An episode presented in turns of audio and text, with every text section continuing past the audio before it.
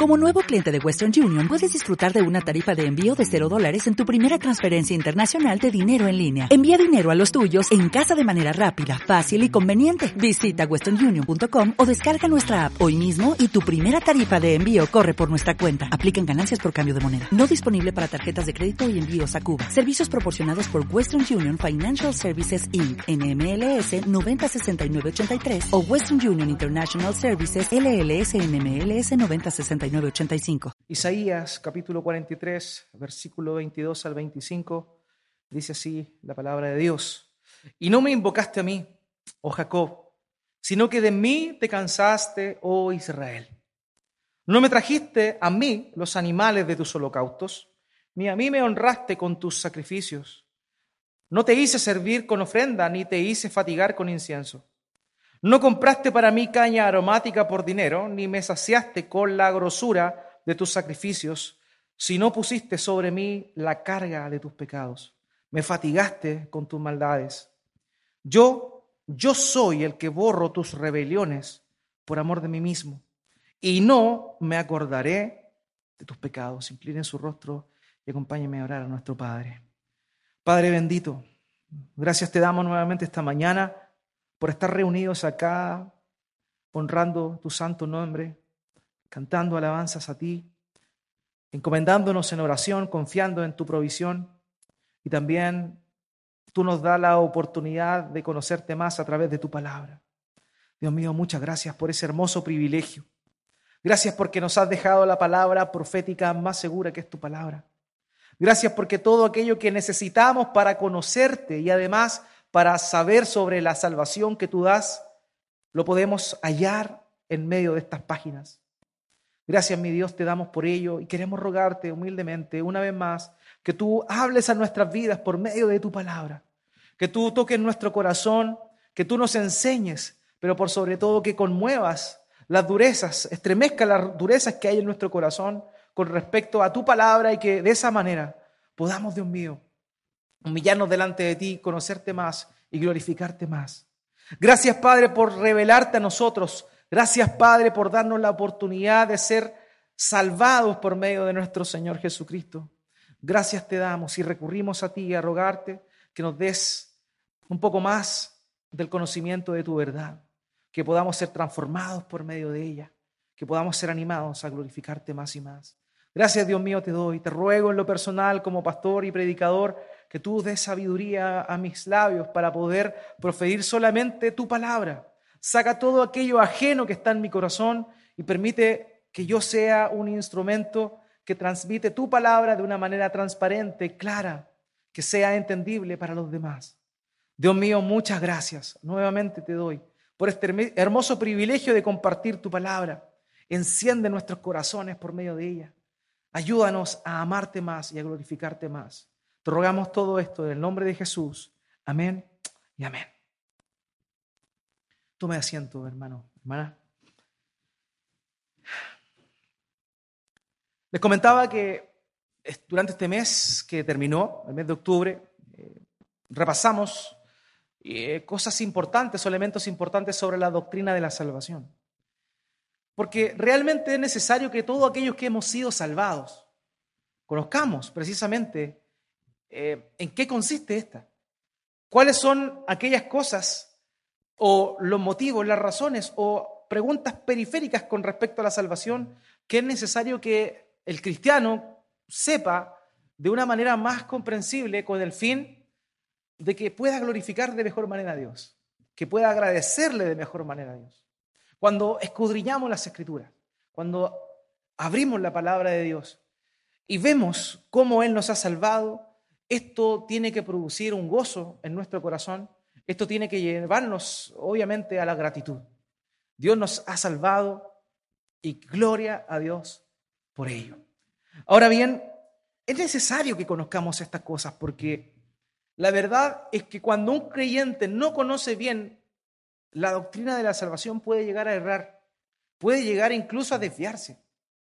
Y es por eso es menester que, que este mes que transcurrió vea, hayamos visto estos puntos tan relevantes o respondido estas preguntas que eh, surgieron con respecto a la doctrina de la salvación.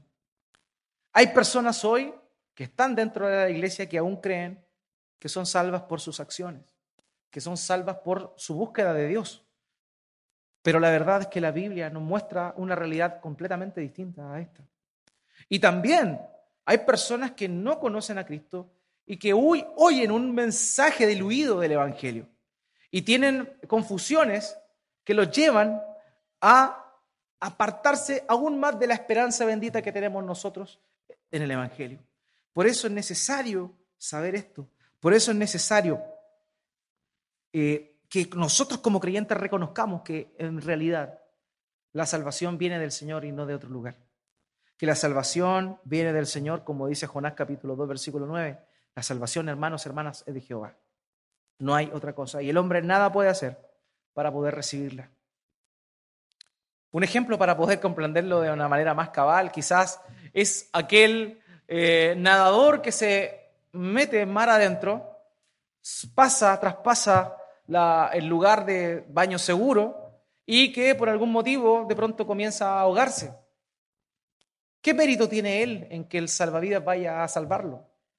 ¿Qué aportó para que el, para que el salvavidas fuera a rescatarle? La verdad, lo único fue su acto de haberse metido y estarse ahogando. Lo mismo pasa con aquel que es salvado, hermanos y hermanas. Lo mismo sucede. No hay nada que nosotros aportemos sino nuestra condición de pecado y de muerte espiritual y de condenación para ser salvados. Es lo único que nosotros damos como materia prima. Nada más.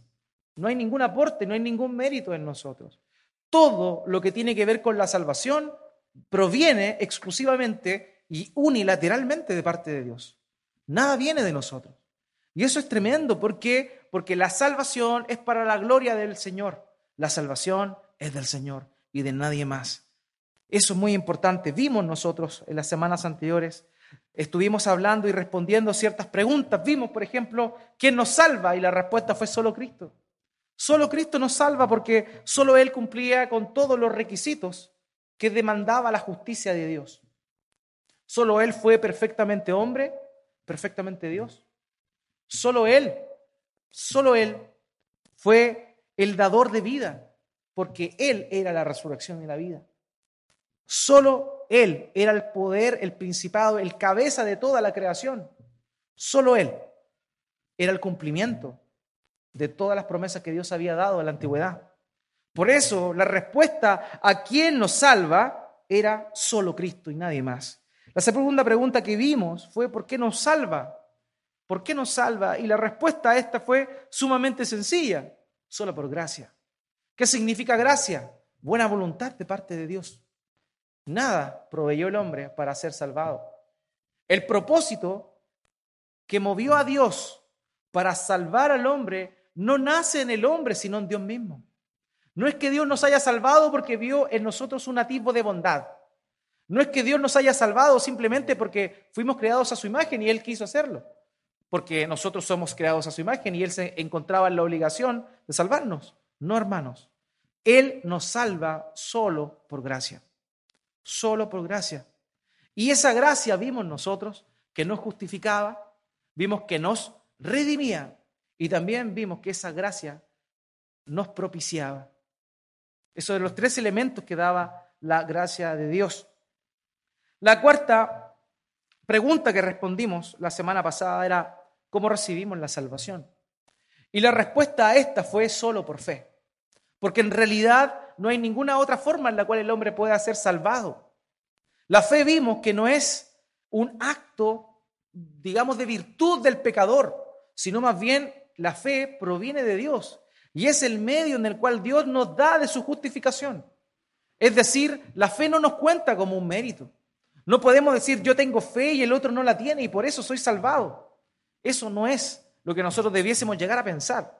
La verdad es que el medio por el cual Dios nos dispensó su salvación, su justificación, es la fe, que proviene de Él y no de nosotros. Y eso también es maravilloso. Lo único que muestra la fe de nuestra parte es un reconocimiento de que no somos autosuficientes. Cuando mostramos fe, mostramos dependencia de alguien más. Y eso, inclusive, no es un mérito para nosotros, sino que proviene de parte de Dios. Y así respondimos a esa pregunta, ¿cómo recibimos la salvación? El día de hoy, hermanos míos, vamos a estar enfocándonos en la última pregunta. Y esta respuesta a esta pregunta, en mi humilde opinión, es la verdad divina más impactante para el ser humano. La pregunta del día de hoy es, ¿para qué nos salva? Y cuando hablamos de un para, estamos hablando de un propósito. Cuando hablamos de un para, estamos hablando de un propósito. ¿Con qué propósito Dios nos salva? Y la respuesta a esa interrogante es tremenda. ¿Por qué? Porque nuevamente vuelve a exaltarse la gloria de Dios y la persona de Dios y no el hombre. Todas las respuestas a las preguntas anteriores nacían de Dios. Esta última también nace de Dios. ¿Para qué nos salva? Dios nos salva, hermanos míos, para su propia gloria. Así de sencillo. Dios nos salva para su propia gloria. Así fue que en el siglo XVI surgió un lema de parte de los reformadores. Ellos decían en latín, soli deo gloria. ¿Qué significaba soli deo gloria? Solo a Dios la gloria. La salvación, el propósito de la salvación, lo único que busca es solamente la gloria de Dios. Hermanos, hermanas, si hemos sido salvados es porque Dios lo quiso para la alabanza de su gracia, para la alabanza de su propia gloria. Y eso es tremendo porque realmente nos deja a nosotros a un lado de la ecuación. No nos mete en ella. Dios nos salvó porque quiso. Dios nos salvó porque Él es un Dios salvador, porque Él es un Dios de gracia y tuvo buena disposición a la hora de salvarnos. Simplemente eso. ¿Y dónde quedamos nosotros? Afuera.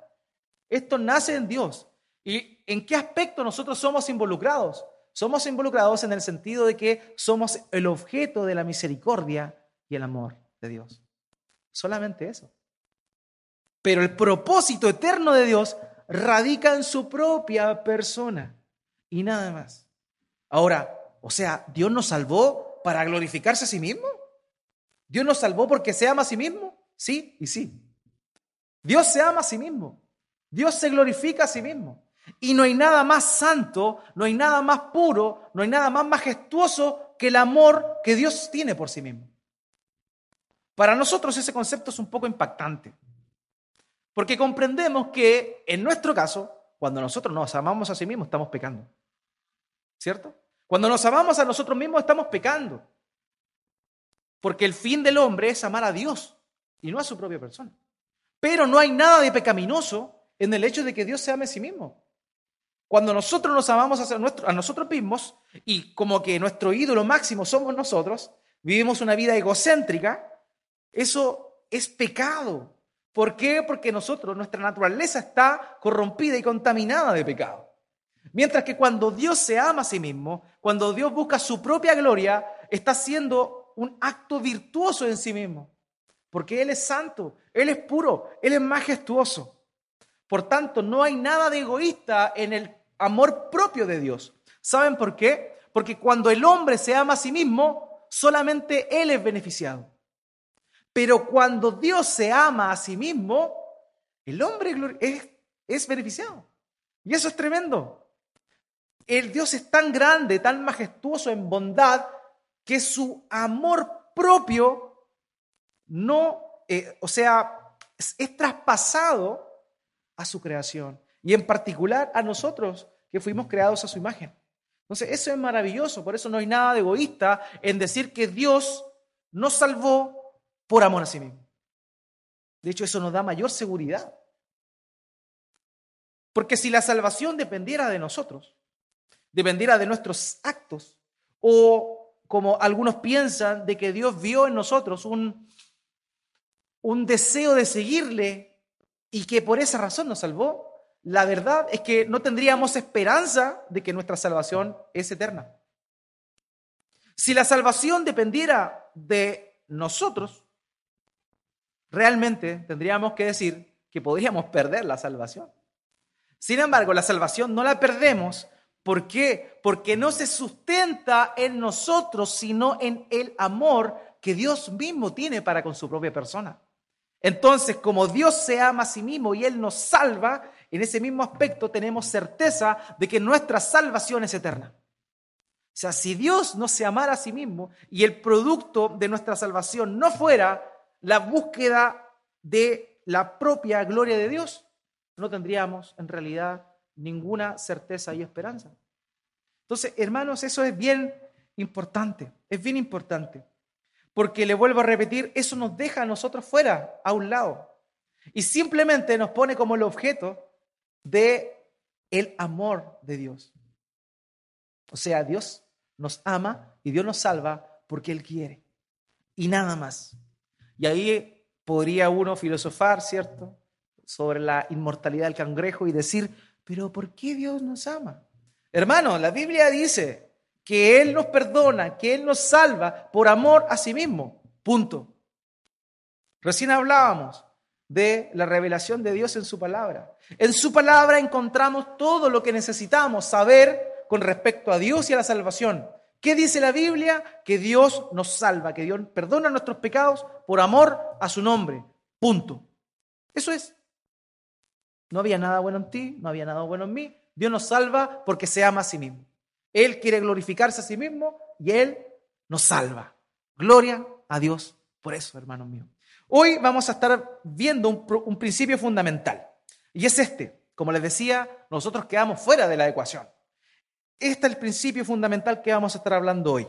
El hombre natural se encuentra en un estado de rebelión. Sin embargo, Dios, para su propia gloria, le da su perdón. Ustedes saben que me gusta hacerlo con rima para que quede en la mente. El hombre natural se encuentra en un estado de rebelión. Sin embargo, Dios, para su propia gloria, le da su perdón. Y eso es lo que nosotros vamos a ver en este pasaje que acabamos de leer, el cual vamos a dividir en dos puntos importantes. En primer lugar, vemos a una humanidad cansada de Dios. Eso es lo que muestra el pasaje. ¿Cuál es el estado de la humanidad? La humanidad está cansada de Dios. Pero por otro lado, vemos a un Dios que se glorifica y se ama a sí mismo. Esos son los dos puntos que vamos a estar hablando conforme a este texto en esta mañana. Entonces, comencemos viendo el primer punto. Hermanos, la humanidad, el hombre, está cansado de Dios. Lo vemos nosotros. Vemos cómo hay una realidad eh, actual en la cual cada vez las personas, los estados, las, eh, el conocimiento se va desatendiendo de Dios. El ser humano está cansado de Dios, no quiere que le hablen de Dios, el hombre, el ser humano natural, estoy hablando. Y eso es una realidad. Y lo mismo pasaba en este tiempo. En el contexto de Isaías, Isaías, esta sección de Isaías es escrita eh, en el tiempo en el cual eh, el pueblo judío se encontraba en deportación en Babilonia. Ese es el estado en el cual se encontraba el pueblo. Ahora bien, Vemos acá que este pueblo no quería a Dios.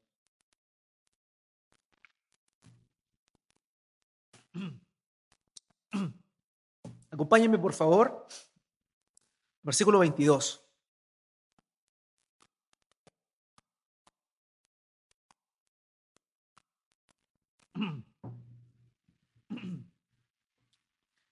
Dice el versículo 22, y no me invocaste a mí, oh Jacob, sino que de mí te cansaste, oh Israel. ¿Se da cuenta? El pueblo de Dios, cansado de Dios. El pueblo que años antes, y hasta ese mismo momento, recibió favor tras favor de parte de Dios. Estaba cansado de él. Estaban hastiados y no querían tener que siquiera obedecerle. El pueblo de Dios. Estaban cansados de aquel que le había sacado de Egipto. Estaban cansados de aquel que los mantuvo durante 40 años en el desierto. Este pueblo estaba cansado de aquel que les había dado la victoria frente a pueblos más numerosos y más poderosos que ellos. Este pueblo estaba cansado de aquel que les dio un reino maravilloso, contemplado por todos los reinos vecinos y admirado por los reinos vecinos. Este pueblo estaba aburrido de aquel que había dado un pacto eterno. Es el estado del pueblo de Dios. ¿Ve usted? El pueblo de Dios hastiado, aburrido, cansado de Dios.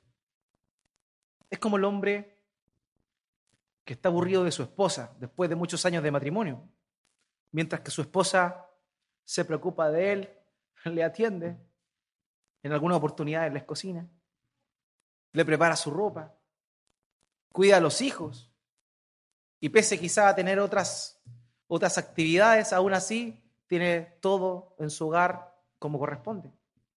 Sin embargo, el hombre está aburrido de su mujer y no ve todo el bien que ésta le hace. Y mira para el lado. Es lo mismo. Una noción de infidelidad. Eso es lo que el pueblo de Israel tenía. Pero si el pueblo tenía esta noción, el pueblo de Dios, el pueblo de Israel, ¿cuánto más no lo tiene el mundo? Que nunca ha visto de una manera clara porque sí recibe la bendición de Dios, pero nunca ha podido captar de manera clara la bendición de Dios sobre su vida.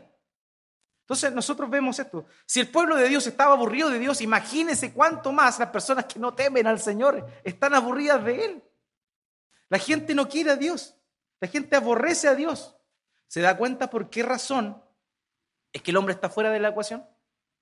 Si nosotros no estuviéramos bajo la gracia de Dios, realmente, hermanos míos, nos daría lo mismo Dios.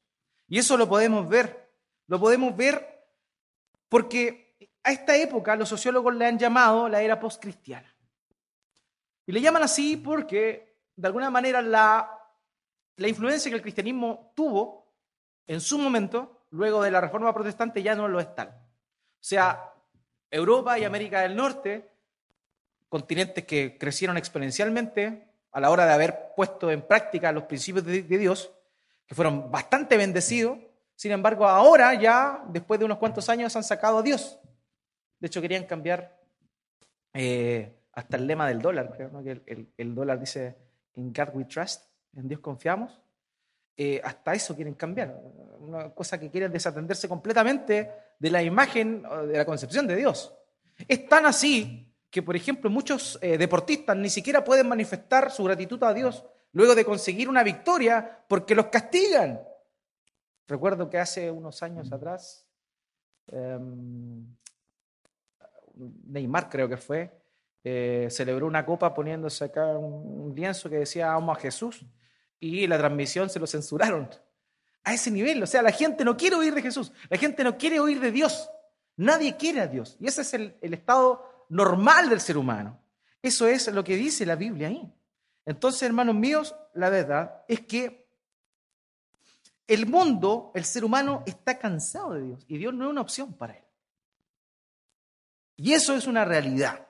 Ahora, el cansancio, el texto, nos muestra que se manifiesta de dos formas. El cansancio que el hombre tiene sobre Dios. En primer lugar, el hombre manifiesta su cansancio para con Dios en el hecho de que no recurre a Él. Fíjese en el texto cómo comienza. Dice, y no me invocaste a mí, oh Jacob. O sea, lo primero que el hombre hace, manifestando que está cansado de Dios, es que ya no llama a Dios, ya no busca a Dios, ya no le invoca, ni siquiera cuando está en momentos de aflicción. Ciertamente hay personas que se acuerdan de Dios en los momentos difíciles, pero tristemente hoy la mayoría ni siquiera en Dios confían cuando están ahí.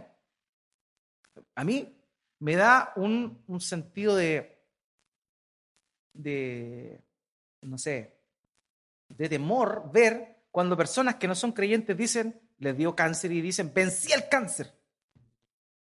Como si fuera obra de ellos que vencieron el cáncer. Y no fue la misericordia de Dios que los mantiene un poco más de tiempo. Esa falta de temor, esa falta de reconocimiento de la misericordia y compasión de Dios es tremenda el día de hoy. Es tremenda. Todo se ve como un, digamos, un, eh, logros alcanzados de manera personal, cuando la verdad esto no es así. Entonces, esto se manifiesta de esa forma, en primer lugar. No se recurre a Dios. ¿Cómo se manifiesta una generación cansada de Dios? Una generación que no recurre a Él. La palabra hebrea que se emplea ahí en ese texto es llamar, clamar. O sea, dice ahí, en otras palabras, y no me llamaste o no clamaste a mí, oh Jacob. Ese es uno de los, de los signos, de las señales que nos muestran cómo es que esta generación está cansada de Dios.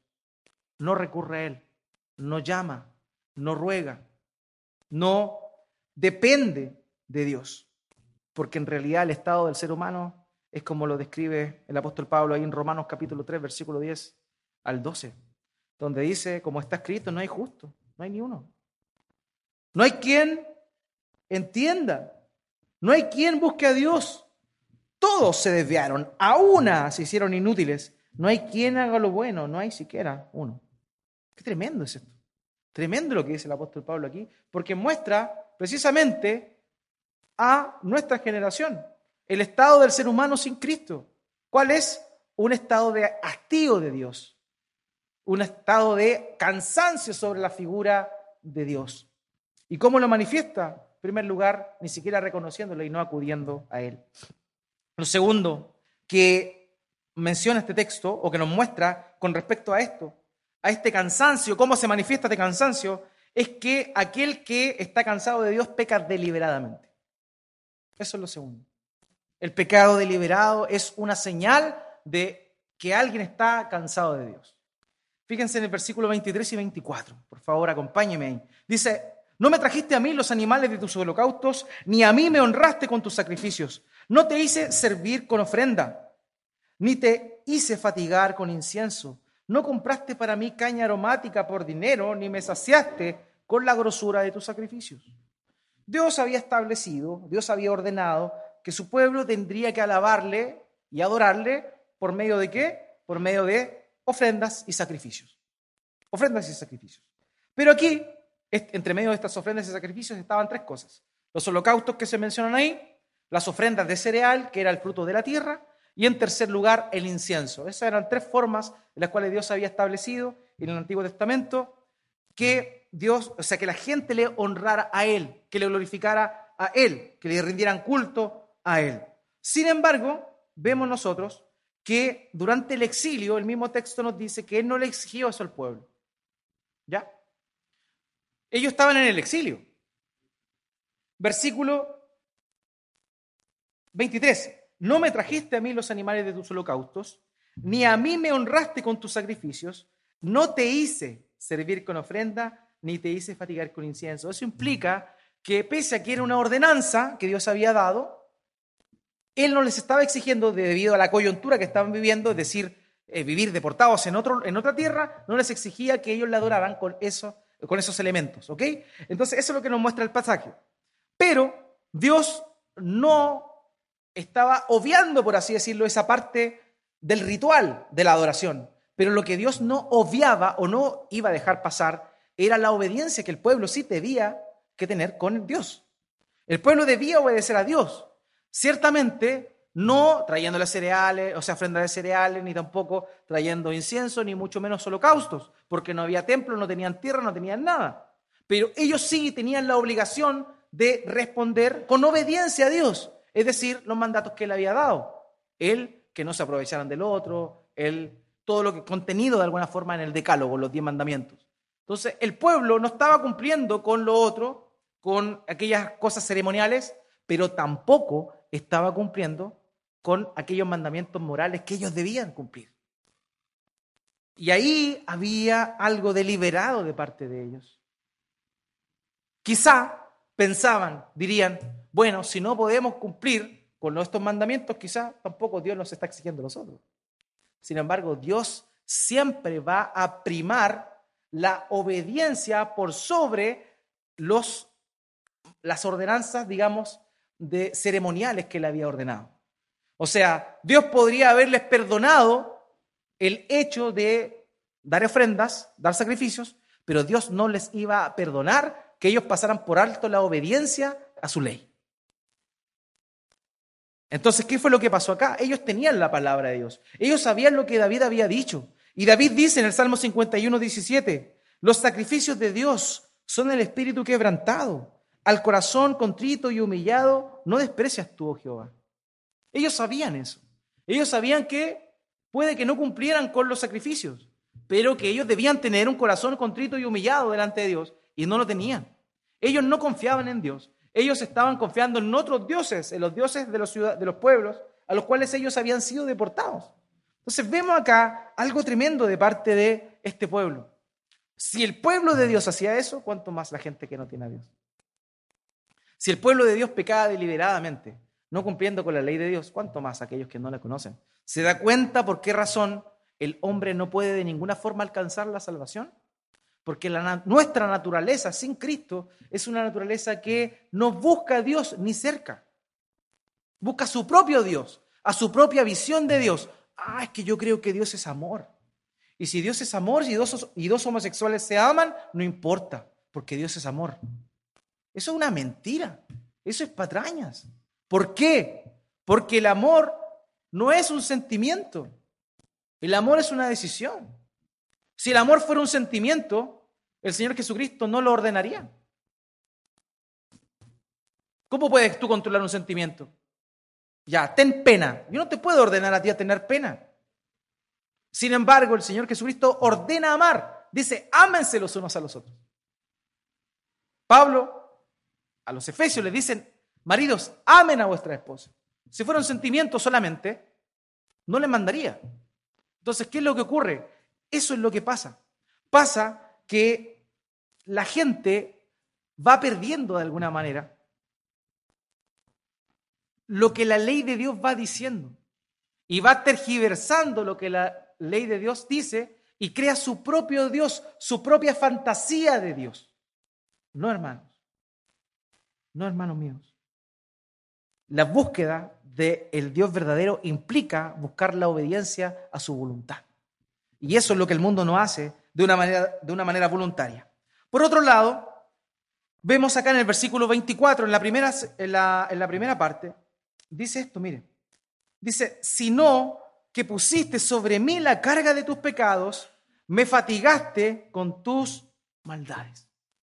O sea, en primer lugar, no recurrían a Dios.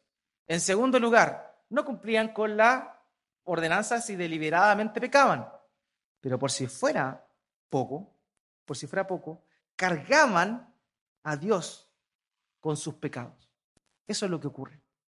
Este pueblo, este pueblo de Israel, estaba sin Dios. Vivía simplemente como quienes, como quienes no temen al Señor. Esa es la condición del ser humano, hermanos míos. Esa es la condición del ser humano. El ser humano está cansado de Dios, no quiere saber nada de Dios, nada de Dios. Pero, ¿cómo entonces el hombre pudiese llegar a ser salvado si el hombre no quiere nada de Dios?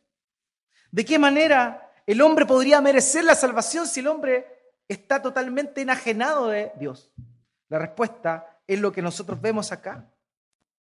La salvación no nace del hombre, del deseo del hombre. La salvación nace de la buena voluntad de Dios, porque el hombre no quiere oír a Dios, no quiere recurrir a Dios, el hombre desobedece deliberadamente delante de Dios. Esa era nuestra condición, hermanos míos, en el pasado. Y si no fuera por la gracia de nuestro Señor, estaríamos iguales. Iguales que aquellos que están afuera en este momento pensando en cualquier cosa menos en su palabra. Por eso esto nos lleva al segundo punto. Hermanos míos, respondiendo a la pregunta que nos formulamos, ¿para qué nos salva? Y esta es la respuesta maravillosa, sabiendo que el hombre no tiene nada que ver en ella. La respuesta es, Dios nos salva por amor a sí mismo y para su propia gloria. El único que se lleva la gloria por nuestra salvación es solo Dios y nadie más. Nadie, nadie más. ¿Usted cree que esta es la única parte donde dice que Dios perdona los pecados por amor a sí mismo? No, hermanos míos. La Biblia tiene muchos pasajes donde Dios dice que por amor a sí mismo salva, que para su propia gloria Él redime y no hay otra forma, otra cosa fuera de eso. Mire lo que dice el Salmo 23.3. Anótelo por ahí estos versículos, después los lee en su casa. Pero fíjese lo que dice el Salmo 23.3. Salmo 23, ¿cierto? Es el Jehová mi pastor. Mire, quizás no lo había notado. Me guiará por sendas de justicia, por amor de su nombre. ¿Por qué Dios te lleva por camino de justicia? Por amor de su propio nombre, por amor a sí mismo. Ni siquiera es porque, porque nos ama y le damos pena. Es porque Él se ama y ese amor redunda en entregar amor a su creación. Dios nos guía por su senda de justicia porque Él se ama a sí mismo. O sea, no tan solo la salvación es por amor a, su, a sí mismo, sino también nuestra santificación es por amor a sí mismo. Dios nos santifica porque se ama. El Salmo 25, 11. Lo que el salmista dice es tremendo. Por amor de tu nombre, oh Jehová, perdonarás también mi pecado que es grande. David sabía que el perdón de Dios no radicaba en su arrepentimiento. Su arrepentimiento era necesario. ¿Cierto? El arrepentimiento es necesario, tiene que estar. Pero el perdón de Dios depende del amor que Dios tiene por su propio nombre. Por eso David dice, por amor de tu nombre, oh Jehová, perdonarás mi pecado. Qué grande. En Isaías capítulo 48, versículo 9. Dios le dice al pueblo judío que no los iba a destruir. Adivine por qué. Isaías 48, 9. Por amor de mi nombre, diferiré mi ira. Y para alabanza mía, la reprimiré para no destruirte. El hecho de que Dios no nos mande derechito al lago de fuego y azufre, ¿es por qué? Porque Él se ama. O sea, Él muestra su amor en el hecho de retener su ira para con nosotros. Y muestra su amor propio el amor que Él tiene por sí mismo. Por amor de mi nombre diferiré mi ira y para alabanza mía la reprimiré para no destruirte. ¿Se acuerdan de Daniel? Daniel estando en Babilonia. Recuerda la promesa que Dios había dado a través del profeta Jeremías, que decía que pasados 70 años el pueblo iba a salir de esa situación de exilio e iba a volver a su tierra. Cuando ocurrió eso, Daniel, viendo los tiempos y viendo que el plazo se estaba cumpliendo, comienza a orar a Dios. Y miren lo que dice Daniel, lo que reconoce Daniel en Daniel capítulo 9, versículo 19. Dice así, Daniel 9, 19. Oye Señor, oh Señor, perdona, presta oído, Señor, y hazlo. No tardes por amor de ti mismo. Dios mío, porque tu nombre es invocado sobre tu ciudad y sobre tu pueblo. Daniel estaba rogándole a Dios que por amor a sí mismo cumpliera la promesa que él había dado. ¿Y por qué? ¿Qué, qué le recuerda a Dios? O sea, perdón, ¿qué le recuerda a Daniel a Dios? Que ese pueblo es invocado su nombre. le está dando como una motivación a Dios. Dios, ese pueblo, en ese pueblo invoca tu nombre. Por favor, cumple con tu promesa por amor a ti mismo. Hermanos, Dios salva porque se ama a sí mismo. Dios salva porque busca su propia gloria. Y nosotros nos vemos beneficiados de ese acto maravilloso y virtuoso del amor que Dios tiene por sí mismo, de la gloria que Él quiere tener. Fíjese ahí mismo en este pasaje que hemos leído de Isaías 43, en el versículo 21, unos cuantos versículos antes. Dice, este pueblo, refiriéndose a Israel, este pueblo he creado para mí. Mi alabanzas publicará.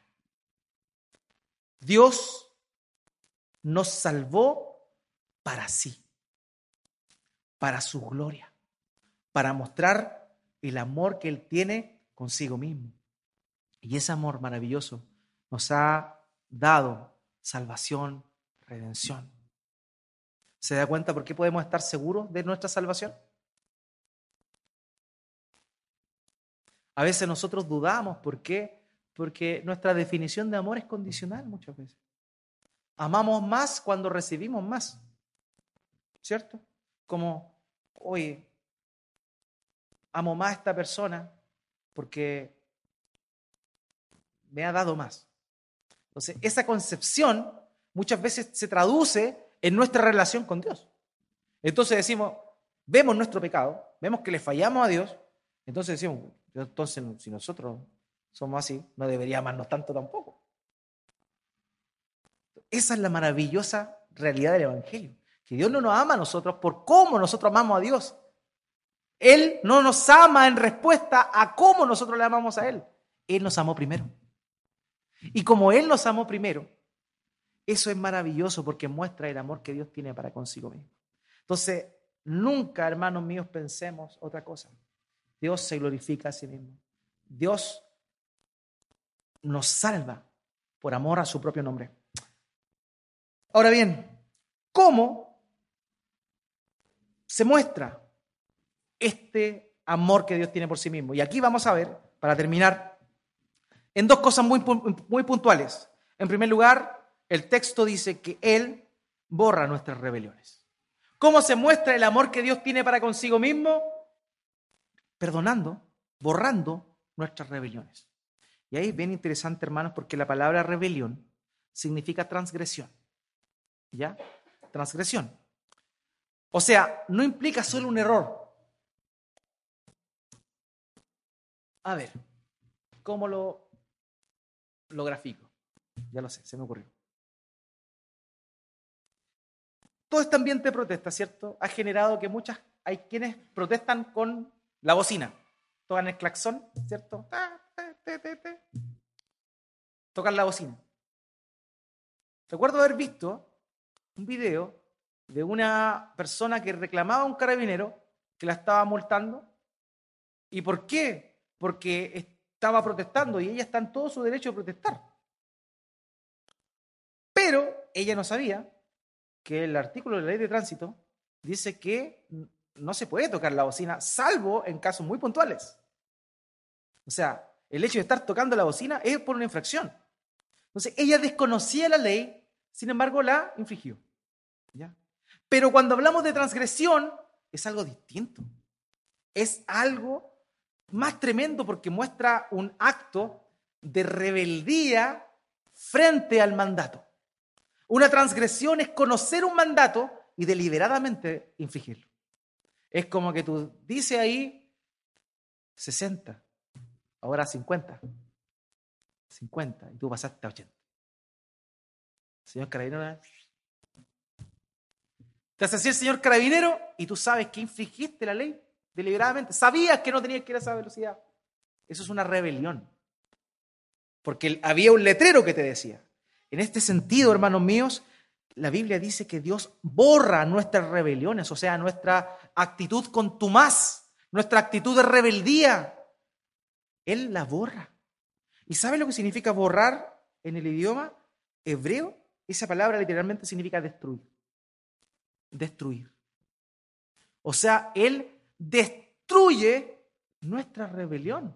Es como que esa rebelión, que es deliberada, no es un pecado simple, una falla, una falla, una falta. No, es una infracción. Es el rompimiento de algo deliberadamente. Y ahí dice que Dios destruye eso. Tremendo, hermano mío. ¿Cómo se muestra el amor que Dios tiene para consigo mismo? Borrando nuestras rebeliones. Él borra nuestras rebeliones. Destruye nuestras rebeliones. En Isaías capítulo 44, versículo 22, dice, yo hice como una nube tus rebeliones y como niebla tus pecados. O vuélvete a mí, porque yo te redimí. Dios hace nuestros pecados como una nube que se diluye. Se diluye. Y así queda.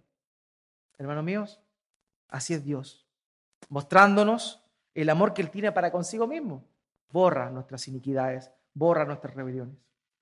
Ahora, el segundo punto, la segunda acción que muestra el amor que Dios tiene para consigo mismo y que trasunta en nosotros, es que Dios no se acuerda de nuestros pecados. Hermanos míos, Dios no se acuerda de nuestros pecados. El famoso dicho, te perdono pero no olvido, no existe para Dios. No existe para Dios, hermano. Dios no solo borra nuestras rebeliones, sino que no se acuerda de nuestros pecados. Y esto es bien interesante porque Dios no tiene memoria. Dios no tiene memoria. Dios no es un ser que está limitado al tiempo. Nosotros tenemos recuerdos. Nosotros tenemos memoria, ¿por qué? Porque estamos dentro de la línea de tiempo. Sin embargo, Dios no es afectado por el tiempo. Él ve como un todo. Entonces, cuando Él dice esto, dice que Dios no se acuerda de nuestros pecados. Es una forma, digámoslo, antropomórfica para referirse a que Él, nuestro pecado ya no existe delante de sus ojos. Ese, esa, esa destrucción del pecado, esa destrucción de los hechos contumaces que hicimos delante de su autoridad, no existen delante de Dios.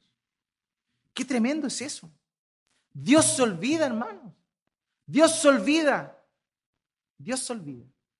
Eso es fruto de la gloria y el amor que Dios tiene por sí mismo. Si Dios no se amara a sí mismo, no borraría nuestras transgresiones, ni tampoco se acordaría, y se acordaría de nuestros pecados. Pero Él no se acuerda. Fíjense Jeremías 31, 34 dice, y no enseñará más ninguno a su prójimo, ni ninguno a su hermano, diciendo conoce a Jehová, porque todos me conocerán, desde el más pequeño de ellos hasta el más grande, dice Jehová, porque perdonaré la maldad de ellos y no me acordaré más de su pecado. ¿Cómo nosotros tenemos esperanza que Dios nos acordará de nuestros pecados? Porque Dios se ama a sí mismo, porque Dios busca su propia gloria. Porque ¿para qué nos salvó Dios? Para su gloria. Qué hermoso, qué tremendo. Isaías 1:18. Venid luego, dice Jehová, y estemos a cuenta. Si vuestros pecados fueren como la grana, como la nieve serán emblanquecidos. Si fueren rojos como el carmesí, vendrán a ser como blanca lana. Hermanos, Dios nos perdona.